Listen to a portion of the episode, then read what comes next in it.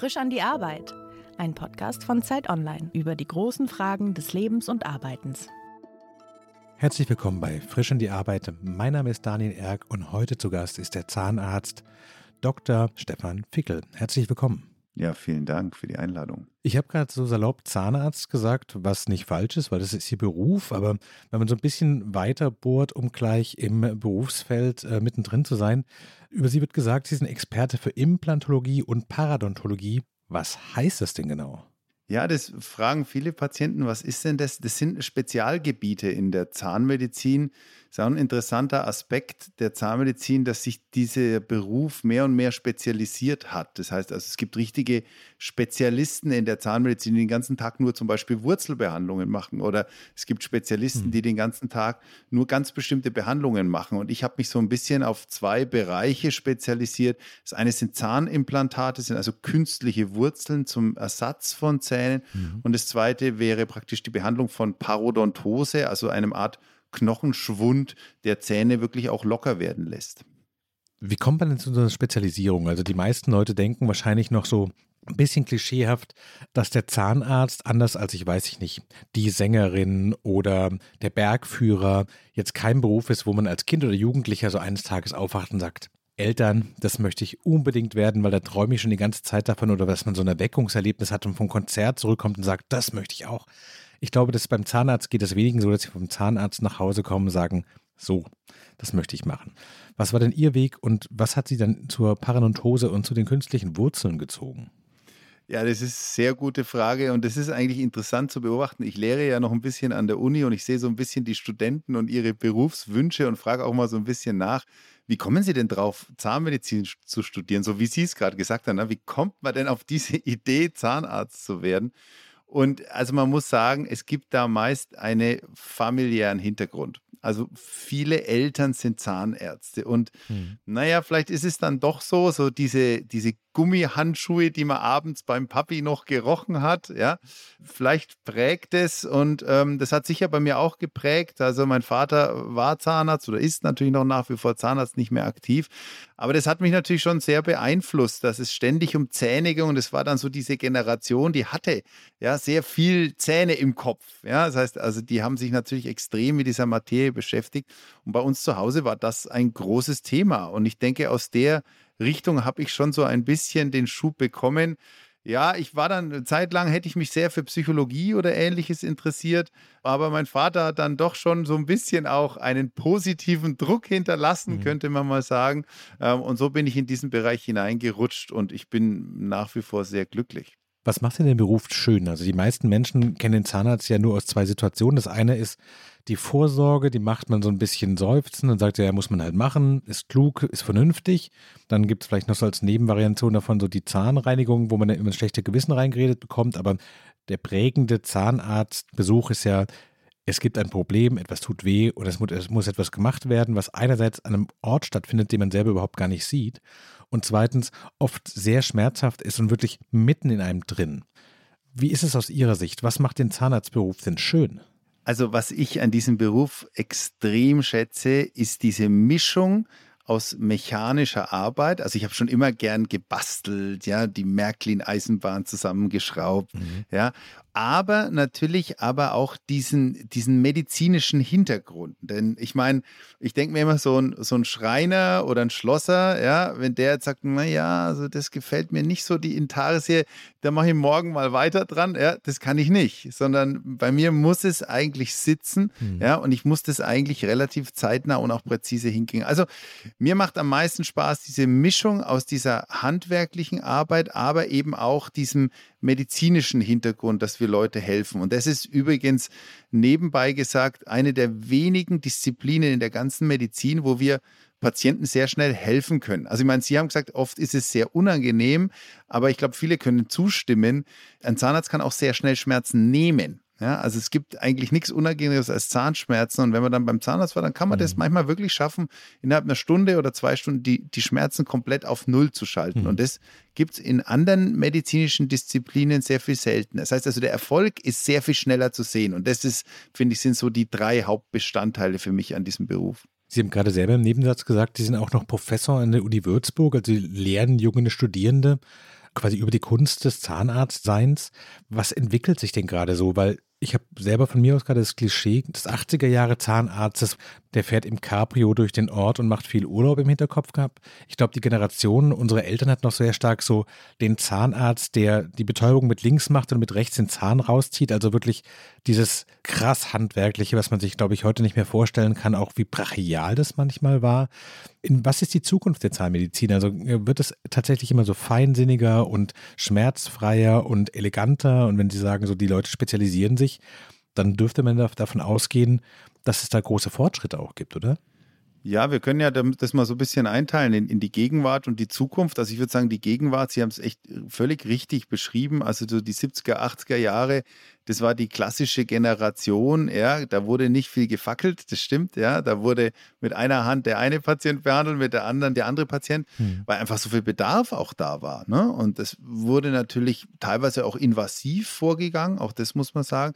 Ich denke, eine wichtige Änderung zu diesen Jahren ist, dass unser medizinischer Bezug sehr viel höher ist. Also Früher haben wir immer so ein bisschen gedacht, naja, was da im Mund ist, das ist eigentlich isoliert, oder? Und wenn der Patient schlecht Zähne putzt, dann ist es halt so, dann wird er Zähne verlieren, ja. Mhm. Und wenn er besser putzt, dann wird er weniger Zähne verlieren. Und naja, da sind wir dann auch häufig von den Medizinern ein bisschen belächelt worden, vielleicht auch zu Recht, muss ich dann heute sagen, ja, weil so ein bisschen die, die Klempner im Mund, so hieß es mal eine Zeit lang, weil es ja. vielleicht auch so ein bisschen rüberkam, ne? so nach dem Motto, nur wenn die Krone perfekt sitzt, ja, dann wird das ein perfektes Ergebnis sein. Also mhm. Heute hat sich das ein bisschen mehr gedreht, dass wir eigentlich heute so ein bisschen den, den Körper noch mit drin sehen. Also wir, wir sehen ja an diesem Mund, da hängt ja der Mensch dran. Das heißt also mit seinen ganzen schlechten und guten Angewohnheiten, ja, mhm. zum Beispiel Ernährung, ja, zum Beispiel der Lifestyle, zum Beispiel Übergewicht, Rauchen und ähnliches. Und ich glaube, das ist so die Gegenwart gerade und deswegen begeistern sich, glaube ich, auch viele Junge dafür, weil sie sehen, Mensch, die Medizin hat sehr viel mehr Einzug gehalten in diese Disziplin. Und das mhm. macht, finde ich, die, die aktuelle Zeit gerade sehr interessant. Und dadurch kommen auch so neue Aspekte ein bisschen heraus, dass wir gesehen haben, naja, klar, eine Sache ist wichtig, aber vielleicht ist es genauso wichtig, dass der Patient sich gut ernährt oder dass er weniger raucht oder dass sein Lebensstil sich verändert. Also das würde ich so ein bisschen sagen, ist die Gegenwart. Wir können auch gerne noch mal ein bisschen in die Zukunft schauen. Was wird sich in der, in der Zukunft tun?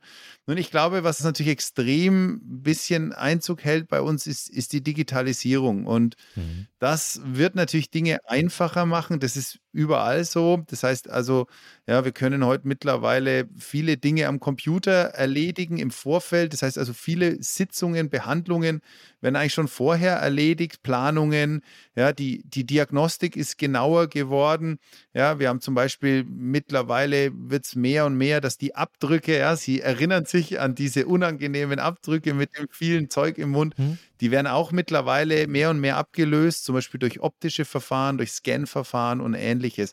Also das wird so ein bisschen die Zukunft sein in der Zahnmedizin, dass wir sehr viel mehr an Digitalisierung haben. Aber es hat natürlich auch wieder ein bisschen einen Nachteil.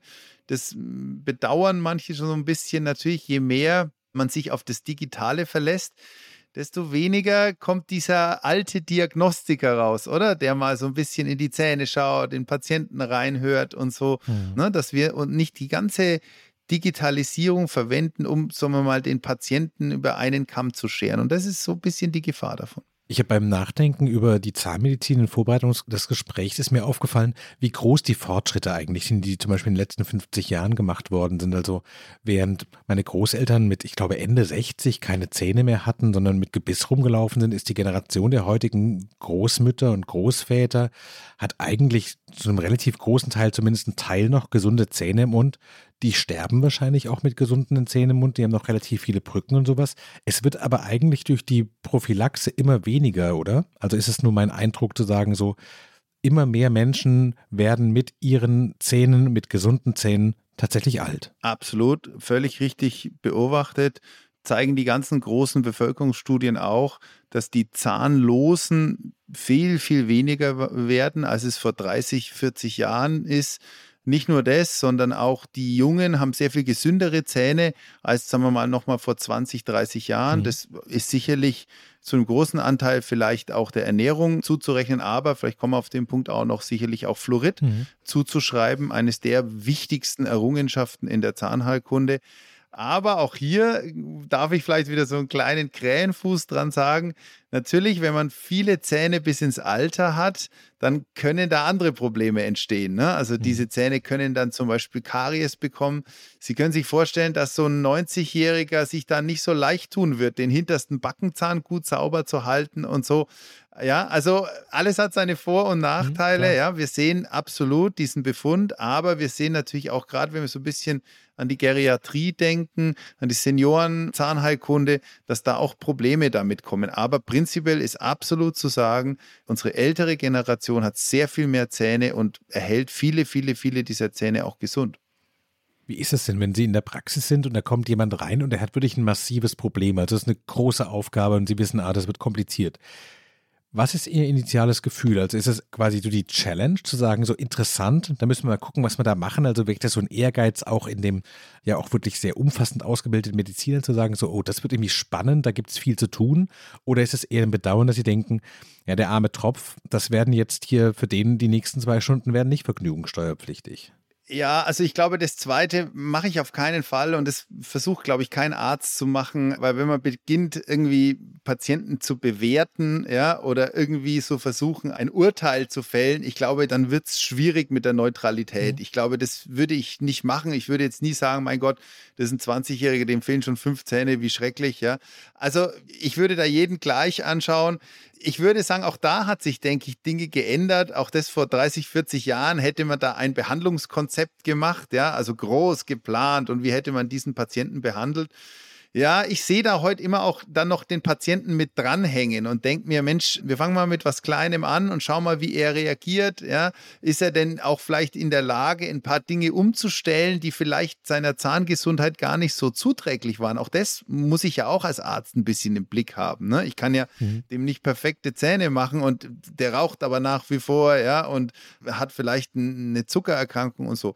Also mein Ansatz ist da ein bisschen ein anderer und ich denke, ist auch ein bisschen der moderne Ansatz. Wir versuchen heute so ein bisschen mit kleineren Behandlungen mal zu beginnen, zu schauen, macht der Patient mit, ist es stressig für ihn und geht dann so ein bisschen in die aufwendigeren Behandlungen. Aber wenn Sie auf so einen Arbeitstag am Feierabend zurückschauen, ist der Arbeitstag besser, wenn es quasi komplexe Fälle und äh, schwierige Operationen gibt oder wenn sie sagen, so, nö, heute waren eigentlich alles Leute, die ihre Zähne gut im Griff haben, die sich gesund ernähren, die kommen mit so ein paar Kleinigkeiten, denen kann man schnell helfen und keiner muss Angst haben. Also was ist so zahnmedizinisch betrachtet der interessantere Tag? Ist natürlich eine sehr gemeine Frage.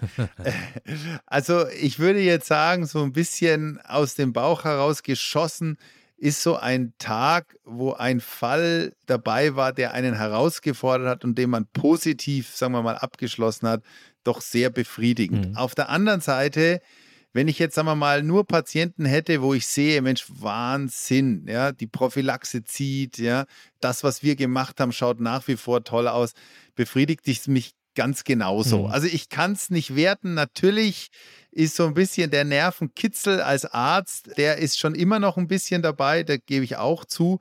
Ja, das heißt, also solche Fälle sind natürlich auch immer herausfordernd.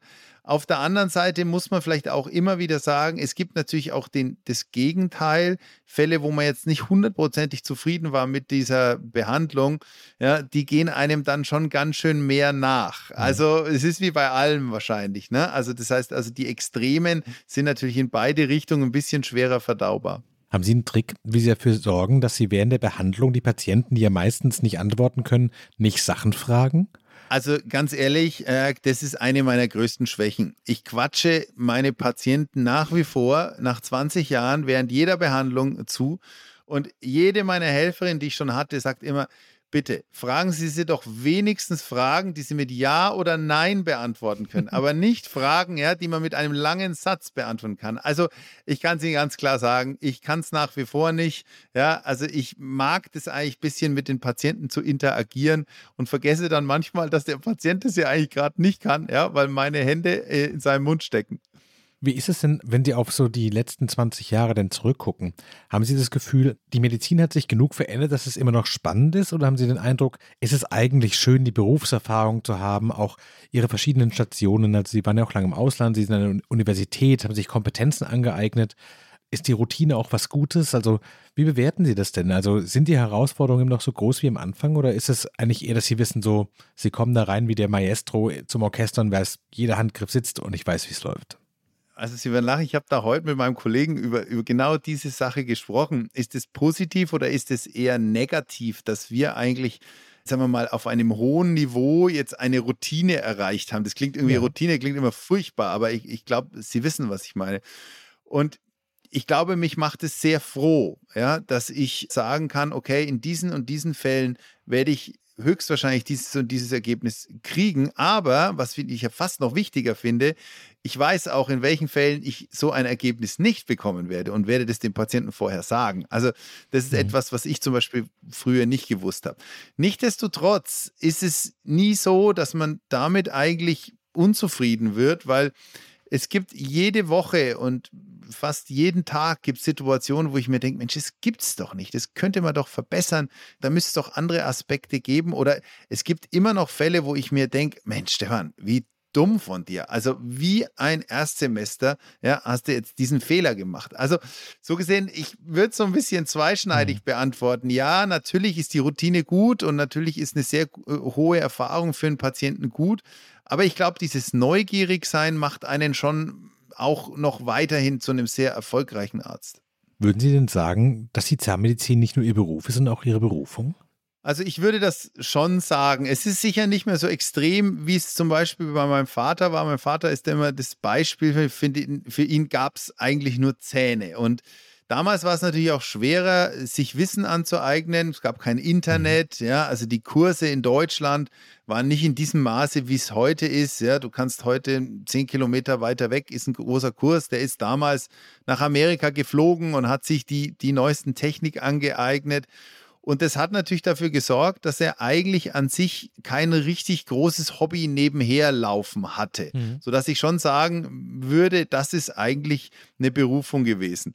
Aus der Sicht würde ich sagen, ist es bei mir ein bisschen anders. Ich bin schon immer noch sehr, sagen wir mal, weiterhin interessiert am Leben und an auch künstlerischen Sachen aber es ist genau mein Job. Also ich möchte ihn nicht eintauschen. Ich bin zu 100 mhm. Prozent zufrieden und ähm, ich liebe eigentlich das, was ich mache. Also unter der Prämisse ja, unter der völligen Opferung deines kompletten Lebens für diesen Beruf dann eher nein. Nimmt man diesen Zahnarztberuf stark ins Privatleben mit? Also ich stelle mir vor, dass man diesen Blick von den Zähnen, der ja oft auch ein sehr intuitiver Blick auf Menschen, die man vielleicht trifft, die man kennenlernt, dass man diesen zahnmedizinischen Blick einfach nicht abschalten kann und ich weiß nicht, dann in einem Restaurant sitzt und dann unterhält man sich mit jemandem oder kommt der Kellner vorbei oder jemand und man denkt so, hei, hei, hei, hei. Klappt das so oder verfolgt sie das sozusagen ins Privatleben die ganze Zeit rein?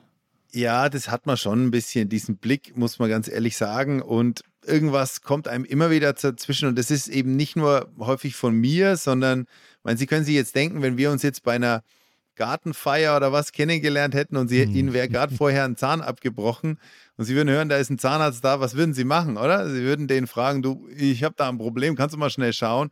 Und so passiert mir das so schon. Wirklich? Ja, passiert würde ich sagen. Fast immer. Also, Fragen verstehe ich, aber bei einer Gartenparty sagen, können Sie mal kurz schauen, das finde ich schon weitgehend. Ja, aber das passiert in der Regel. Es passiert zum Beispiel auch, was sehr häufig ist, junge Mütter, die irgendwie Sorgen um die Milchzähne von ihren Kindern haben oder die irgendwie gerade vom Gerüst gefallen sind.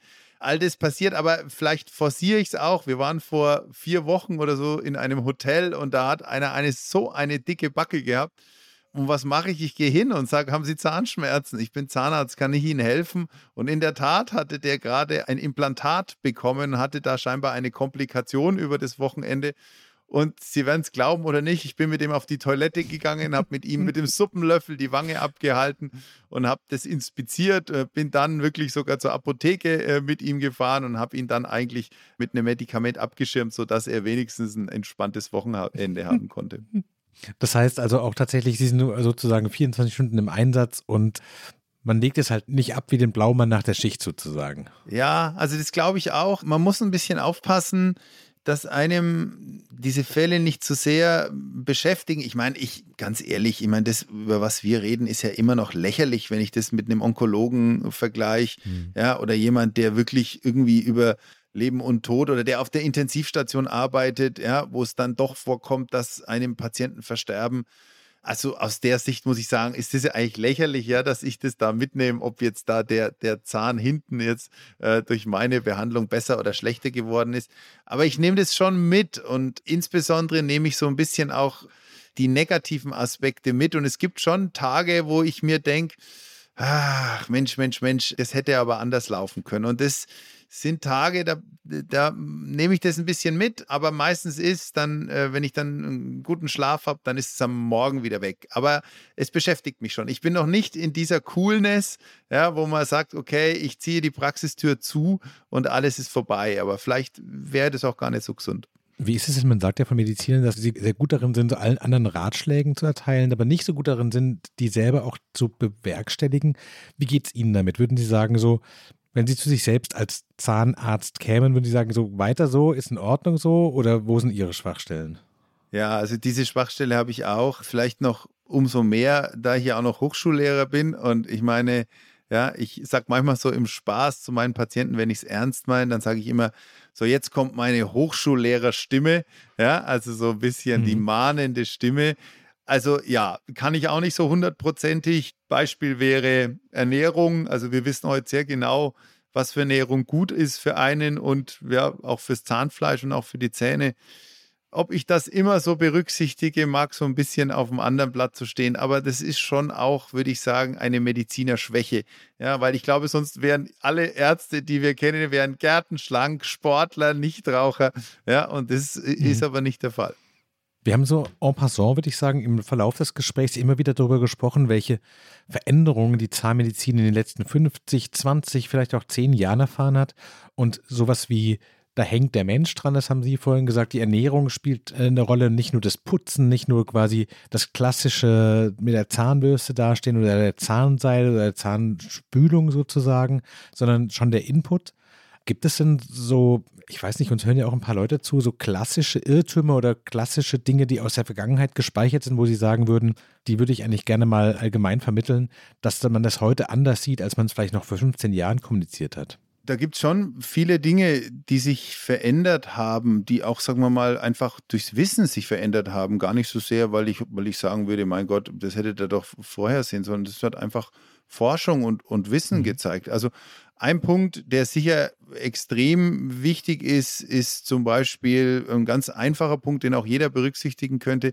Wir wissen, Fluorid ist das Allerwichtigste. Es ist sogar viel wichtiger als das eigentliche Zähneputzen. Also Sie werden lachen, aber es gibt. Studien, die zeigen, wenn Sie nicht mit Fluorid putzen, ja, dann könnten Sie es praktisch sein lassen. Ach was. Das bedeutet jetzt nicht, dass sie das jetzt tun sollten. Ja. Ja, aber ähm, das heißt, also das ist eigentlich der entscheidende Punkt. Die ganze Kariesreduktion kam eigentlich über Fluorid. Also Beispiel wäre, ja, die Kinder in den 80er Jahren hatten praktisch sieben Kariesstellen pro Kind. Ja, heute sind es 0,7. Und das okay, fällt eigentlich zu 100 Prozent mit der Einführung von Fluorid zusammen. Und jetzt wollte ich so ein bisschen auf den Tipp zu reden kommen. Wir spülen ja immer super kräftig danach aus, ne? weil, weil man mhm. hat immer gedacht, wow, diese Bakterien im Mund, die wir dann da locker geputzt ja. haben, oder? Die müssen doch jetzt alle raus.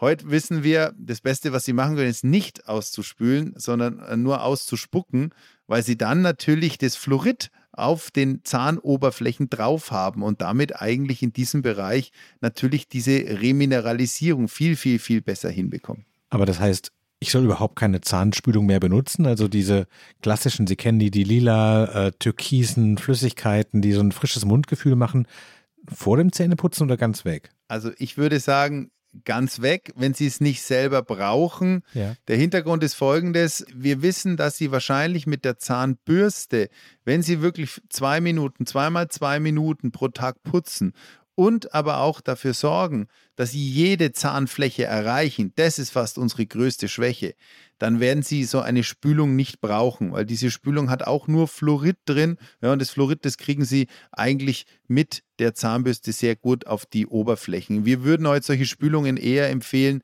äh, kommen wir wieder auf diesen älteren Patienten zu sprechen, ne, der zum Beispiel schon Schwierigkeiten hat mit der Mundpflege mhm. am hintersten Backenzahn oder Beispiel wäre auch junge Kinder, die zum Beispiel äh, Zahnspangen haben, wo man auch sehr schlecht mhm. hinkommt. Also da würden wir sowas empfehlen. Aber prinzipiell, wenn Sie eine adäquate Hygiene mit einer fluoridhaltigen Zahnpasta durchführen, dann brauchen Sie es nicht. Sie haben neben Ihrer Zahnarzttätigkeit ja noch eine weitere Tätigkeit, nämlich die des Autoren. Sie haben gerade ein Buch geschrieben über Ihren Beruf. Es heißt Auf den Zahn gefühlt wie unsere Zähne stark und gesund bleiben. Und in dieses Buch sind, da beschreiben sie ein bisschen so ihren Werdegang und was sich in der Zahnmedizin so tut, sind immer wieder auch so Tipps eingeflochten. Und ich muss sagen, an ein paar Stellen habe ich mir so große Fragezeichen beim Lesen dran gemacht, weil ich es einfach nicht wusste. Einer der von diesen Punkten, die ich bei Ihnen gelernt habe, war, die Wahl der Zahnpasta ist eigentlich wichtiger als die Häufigkeit des Putzens. Was hat es damit auf sich? Das ist genau der Punkt, den ich Ihnen eben gesagt habe es ist nicht das Putzen das Entscheidendste. Ja. Es ist, man, man, denkt immer so ein bisschen, ich muss die Zähne sauber putzen. Ja? ja? Aber es gibt Milliarden von Bakterien und sie schaffen es vielleicht mit dem Zahnputzen, einen Bruchteil dieser Bakterien zu entfernen. Und der Gag ist, diese Bakterien, die sind wahrscheinlich innerhalb von 10, 20 Minuten eh alle wieder da. Also so gesehen müssen wir uns vielleicht mal ein bisschen davon lösen, die Zähne sauber zu kriegen. Das ist immer so ein bisschen die Idee. Denn viel wichtiger ist, den Zahnschmelz zu stärken, ja, um mhm. vielleicht diese Säureangriffe und ähnliches von den Bakterien aufzuhalten.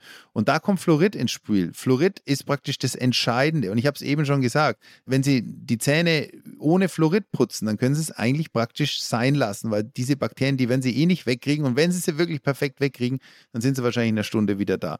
So gesehen würde ich sagen, absolut richtig, die Zahnbürste ist die Schubkarre, ja, und das Fluorid ist das eigentliche Wundermittel. Und damit ist es sehr viel wichtiger, welche Zahnpasta Sie auswählen, als mhm. welche Art der Zahnbürste ist, das ist, ob die Noppen hat, ob die Nippel hat, ja, ob die dann aus Silikon und so weiter bestehen. Das ist mehr Werbegag. Zahnseide ist aber immer noch wichtig, damit jetzt nicht alle meine Glaubensgrundsätze der Zahnmedizin über den Haufen geworfen werden. Ja, es tut mir leid, Herr Erk, dass ich Sie heute so wirklich in Ihren Grundfesten erschüttern muss. Auch bei Zahnseide wissen wir, dass der Effekt wahrscheinlich extrem gering ist. Und wenn Sie heute mit einer fluoridhaltigen Zahnpasta zweimal am Tag für zwei Minuten putzen, sich ein bisschen an ein paar Ernährungsgrundlagen halten, beispielsweise wenig Zwischenmahlzeiten, beispielsweise zum Beispiel nicht so wahnsinnig viel an zuckerhaltigen Trinken zwischendurch. Oder zum Beispiel, wenn Sie daran denken, nicht auszuspucken nach dem Zähneputzen, dann äh, ist wahrscheinlich der Effekt von Zahnseide sehr gering. Aber jetzt kommt natürlich wieder eine Klammer. Wenn Sie es nicht schaffen, mit der Zahnbürste Reste zwischen den Zähnen herauszukriegen, mhm dann ist die Zahnseide richtig. Ja? Verstanden. Aber so landläufig, wie wir gedacht haben, außen putzt die Zahnbürste, innen putzt die Zahnseide. Ich glaube, so einfach ist es nicht, sondern es ist eher so, ja, wir brauchen eine Schubkarre, die das Fluorid irgendwo hinbringt und das ist die Zahnbürste. Das dritte, was ich aufgeschrieben habe, was mich total verblüfft hat, ist, dass Kaugummis für die Zahnhygiene total positiv sein können. Ja, also das ist was, was ich bis heute eigentlich nicht verstehe, warum auf diesen Zug die großen Kaugummihersteller noch nicht aufgesprungen sind, gerade in der heutigen Zeit, wo Gesundheit ja, und, und Wellness so wichtig ist. Wahrscheinlich ist das Beste, was man machen kann, ist Kaugummi. Es ist zuckerfreier Kaugummi natürlich, klar, brauchen wir nicht drüber reden. Ja. Der Hintergrund ist folgendes. Wir wissen, der zweitwichtigste Stoff neben Fluorid den wir haben, der uns vor Erkrankungen schützt, ist der Speichel. Oder ich will es gar nicht werten, die zwei wichtigen Stoffe. Ne? Mhm. Speichel enthält Calcium, Speichel enthält Phosphat, äh, Speichel enthält ja schon die ersten Vorboten der Immunantwort. Also da sind richtige Vorkämpfer schon drin, die Bakterien beseitigen können. Und was macht Kaugummi? Kaugummi regt den Speichelfluss an. Mhm. Und es gibt nichts Besseres, als dass ihre Zähne ständig von Speichel umspült werden. Das hat einen Hintergrund, nämlich erstens mal einen Spüleffekt. Das heißt also, es werden natürlich auch Nahrungsreste herausgespült. Der zweite Punkt ist natürlich, dass Calcium und Phosphat ständig an die Zähne drankommen, die erste entkalkte Zonen zum Beispiel wieder ja, remineralisieren, würden wir sagen. Und das dritte ist, und das darf man gar nicht unterschätzen, ist, durch Kaugummi kauen werden die Bakterien auch schon von selber abgerieben. Ne? Das kann man sich vorstellen, oder? So mechanisch ja, werden die abgerieben. Und das ist eigentlich aus der heutigen Sicht das Beste, was man machen kann. Wenn man sogar noch einen draufsetzen will, dann nimmt man ein Kaugummi mit Xylit. Xylit ist ein Zuckeraustauschstoff, ein natürlicher Zuckeraustauschstoff ist ein bisschen teurer als die klassischen Austauschstoffe und Xylit ist sogar nachweislich, also das Xylit selber ist sogar nachweislich noch kariesprotektiv. Also dann würde sogar noch der Süßstoff dafür sorgen, dass weniger Karies entsteht. Also es gibt eigentlich fast nur Gründe für Kaugummi, insbesondere zwischendurch, ne, um die Speicheltätigkeit anzuregen oder mhm. Bestes Beispiel wäre, Sie haben ein Mittagessen gegessen, haben jetzt einen riesen Nachtisch gegessen, jetzt kommt richtig viel Zucker an ihre Zähne dran. Ja, das Beste, was sie machen können, ist, dass sie jetzt eine halbe Stunde zuckerfreien Kaugummi kauen. Sie haben vorhin erzählt, dass Sie aus einer Zahnarztfamilie kommen, also dass es quasi Ihnen fast in die Wiege mit reingelegt wurde, auch mit ein bisschen sanftem Druck. Haben sich denn Ihre Hoffnungen, die sich mit dem Ergreifen des Berufs verbunden haben, haben sich diese Hoffnungen für Sie erfüllt?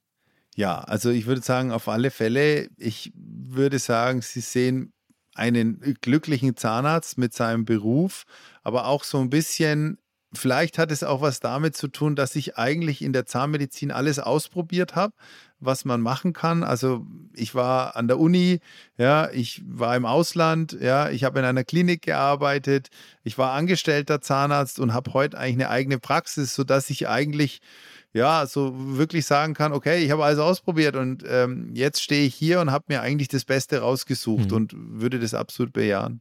Wie sehr ärgert die das Klischee, dass die meisten Zahnärzte ja doch nur den Job machen, weil er so toll bezahlt ist? Das Klischee ärgert mich eigentlich nicht, weil, mein Gott, das muss jeder für sich selber entscheiden, wie er diesen Beruf führt.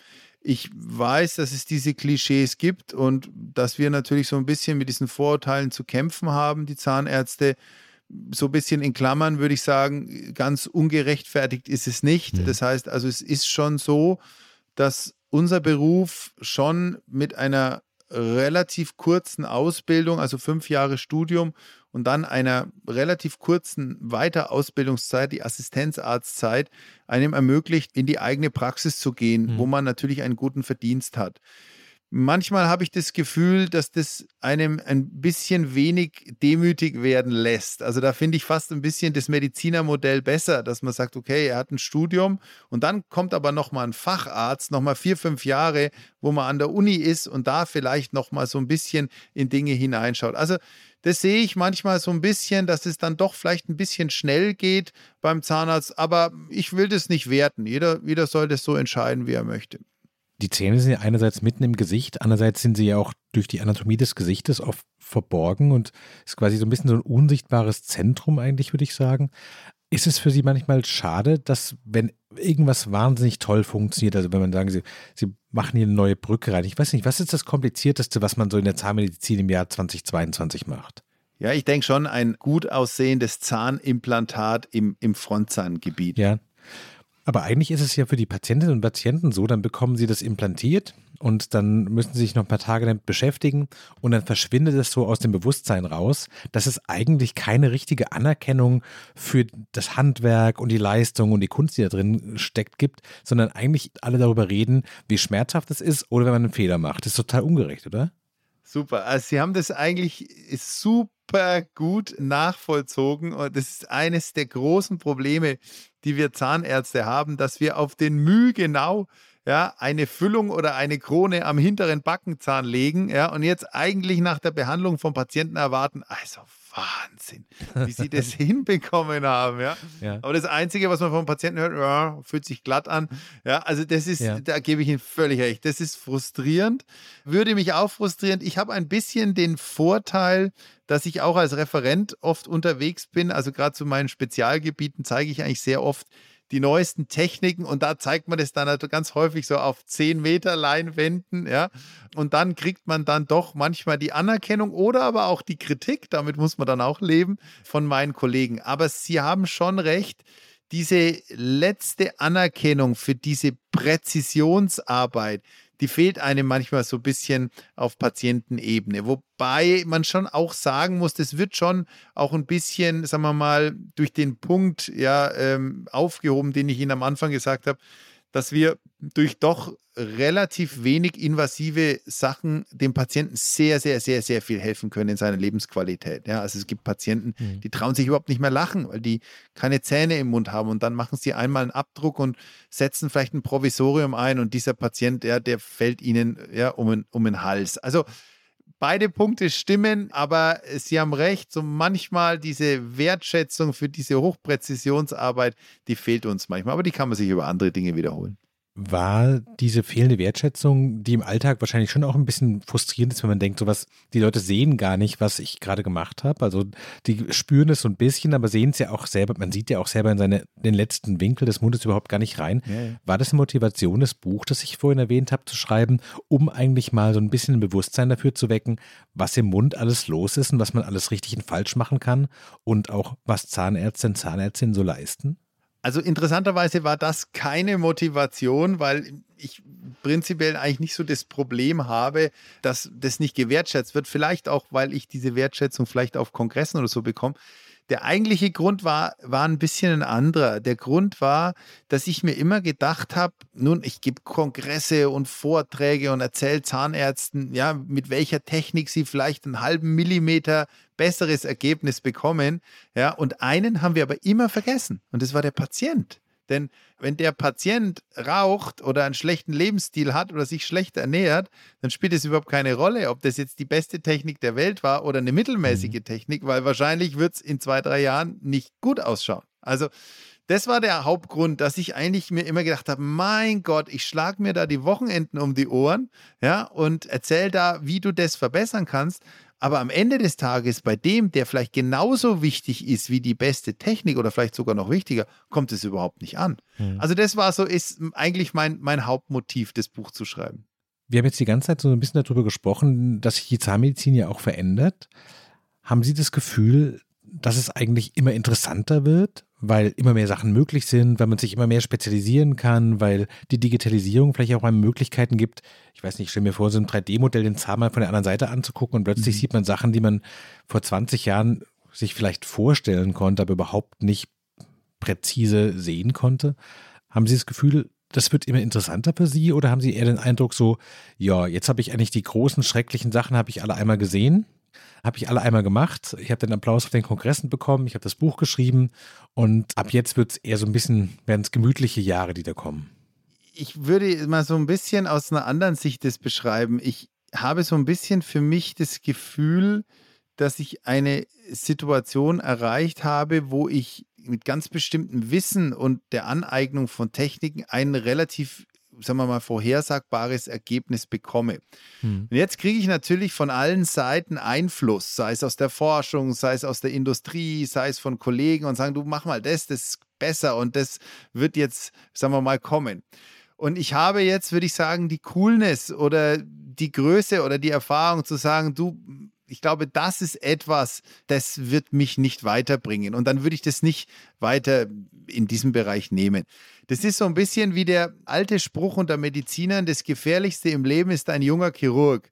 Das ist bei mir auch so. Das heißt also, je älter mhm. man wird, desto erfahrener wird man und desto, man kann schon ganz auch ehrlich sagen, desto konservativer wird man, desto mehr sieht man, dass Dinge, die vielleicht seit 20, seit 30 Jahren etabliert sind, gar nicht so schlecht sind. Und wenn man das so ein bisschen als sein Fundament sieht, wenn man das als so 80 Prozent, 90 Prozent als seiner Tätigkeit sieht, dann aber weiterhin offen für Innovationen ist, die man versucht einzuschätzen mit seiner Erfahrung. Ja, das ist, würde ich sagen, so ein bisschen der Stand, in dem ich heute bin. So gesehen kann ich es jetzt nicht so für Sie beantworten, dass ich sage, ich bin jetzt eigentlich dort, wo ich bin und das wir jetzt die nächsten 20 Jahre machen. Ich kann aber auch nicht sagen, dass ja, das, was jetzt die nächsten 20 Jahre kommen wird, mich total begeistert. Also mhm. ich hoffe, Sie verstehen ein bisschen den Spagat, wie ich es ausdrücken will. Auf der einen Seite sehr, sehr stolz und sehr solide mit diesem Hintergrund, den ich habe. Auf der anderen Seite aber offen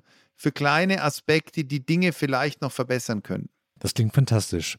Ich würde auch sagen, das ist das, was Ihr Buch interessant macht. Das heißt, auf den Zahn gefühlt, wie unsere Zähne stark und gesund bleiben, erscheint Anfang Oktober bei Kiwi. Ich kann es allen nur ans Herz legen die einerseits entweder sich wirklich für die Zähne interessieren oder andererseits mal nochmal drüber nachdenken wollen, was sie eigentlich mit ihren Zähnen anfangen. Ich habe heute sehr viel gelernt. Ich werde sofort ein paar Dinge in meinem Bad umstellen. Vielen Dank für Ihre Zeit. Vielen Dank für Ihre schönen Erklärungen. Das war frisch an die Arbeit heute mit dem Zahnmediziner Professor Dr. Stefan Fickel aus Fürth. Das Buch habe ich gerade schon erwähnt. Äh, wenn Sie Fragen haben, falls Sie uns irgendwas mitteilen wollen, schreiben Sie uns gerne an frischandiearbeit.zeit.de. Die heutige Folge wurde aufgenommen von Milica Tekeljeva. Ihnen, Herr Fickel, herzlichen Glückwunsch zum Buch, herzlichen Dank fürs Gespräch und alles Gute. Vielen Dank, Herr Erk, für das schöne Gespräch.